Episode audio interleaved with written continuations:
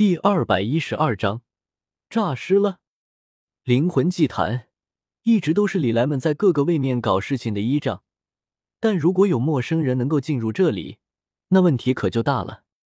所以，在那个陌生的声音响起了之后，山寨之中马便安静了下来。本体李来铁青着一张脸，喝道：“到底是谁在装神弄鬼？滚出来！”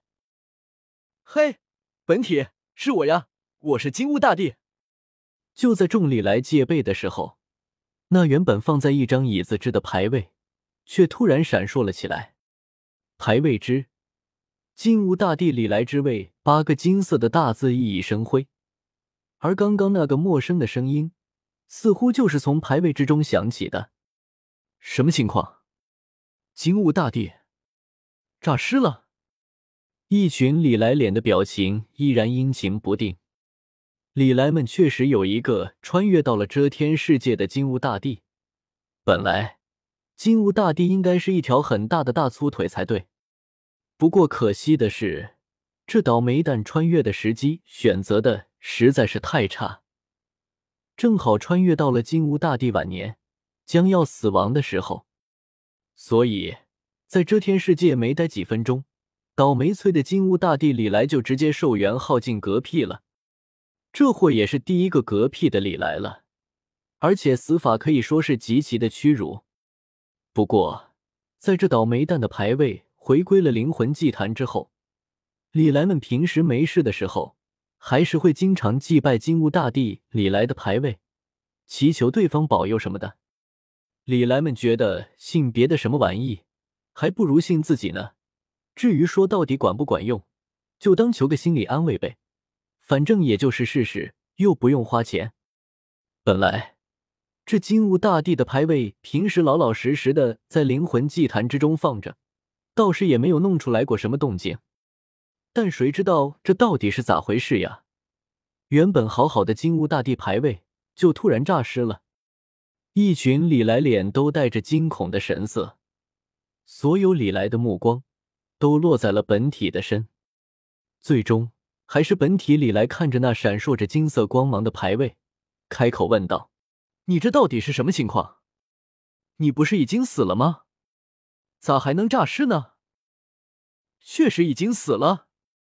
那闪烁着金光的牌位突然飞了起来，悬浮在空中摇晃了几下，看起来像是在点头。接着诈尸了的金乌大帝李来又继续说道。不过严格来讲，我并没有死透，还有一丢丢残缺的灵魂保留了下来。而后，在你们的祭拜之下，我凭借着香火之力复活了。李来们，不对呀！本体李来还是有些疑惑，开口道：“我记得灵魂祭坛使用说明书说过，绑定了灵魂祭坛之后，无论是本体还是分身，都会变成绝运体质来着。按道理来说。”所有涉及到气运的东西，都会对我们无效呀。信仰、香火什么的，也算是气运的一种吧？本体李来有些不确定的说道：“绝运体质是灵魂祭坛自带的，很难说这种体质对于李来们而言到底是好是坏。但这绝运体质绝对是存在的，要不然，在一切猪脚光环逆天的世界。”李来们早就被猪脚们给虐死了。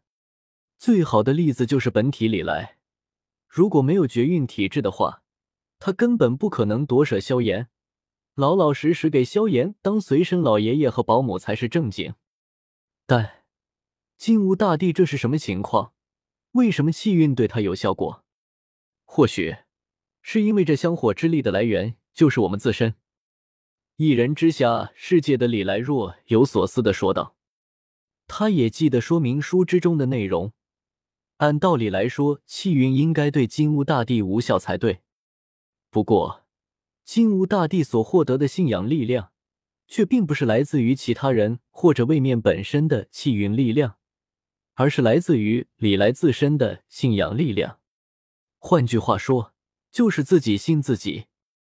如果是这样的话，金乌大帝李来还真有可能卡灵魂祭坛的 bug。靠着李来们提供的信仰之力复活，李来们的人数虽然不多，现在灵魂祭坛之中，拢共也就只有几十个李来。但是李来们的生命本质可比普通的生命或者人类高多了，所提供的信仰之力自然比凡人强大的多。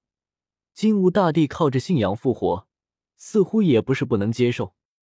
想明白了事情的前因后果，一众李来终于是松了一口气。原来这只是虚惊一场呀！倒是西游世界的光头李来和普通李来的关注点不太一样。就在一众李来松了一口气的时候，光头李来突然问道：“金乌大帝，你之前说能够帮我，到底怎么帮呀？”比起来其他的李来，光头李来所在的世界实在是太凶险了点，所以。光头李来此刻最关心的就是该如何提升自己的实力，以度过西游大劫。对于金乌大帝所说的办法，他自然是十分的在意。很简单，我这里有两个办法，都能够提升你的实力。金乌大帝李来倒是没有卖关子，很快就和一群李来讲起了他所说的办法。其实金乌大帝李来的两个办法很简单，第一个就是和他交换力量。金乌大帝虽然之前嗝屁了，但是他活着的时候却是货真价实的大帝强者。虽然和叶黑同处于一个时代，金乌大帝更像是陪衬，但是他大帝的修为却是实打实的。现在金乌大帝李来复活了，那他自然拥有着大帝级别的力量。如果和他交换一波的话，那李来们都能获得巨大的提升。遮天世界的大地，战斗力可是相当强大的。虽然他们活的时间短，但是却拥有着恐怖的力量。如果获得了金乌大帝的力量的话，西游世界的李来也就能稍微松一口气了。大帝级别的实力倒是不足以让西游世界的李来高枕无忧，但是只要不是对如来那个档次的大佬，问题都不会太大。一众李来都没有想到还能有这样的好事，所以，在经过了短暂的沉默之后，李来们便蜂拥而和金乌大帝李来交换起了力量。很快，李来们一个个的脸便露出了灿烂的笑容，尤其是本体李来和西游世界的李来，更是笑得合不拢嘴。前者已经迫不及待的想要回斗气大陆，在魂族面前装逼了，而后者嘛。现在至少也有了一些安全感。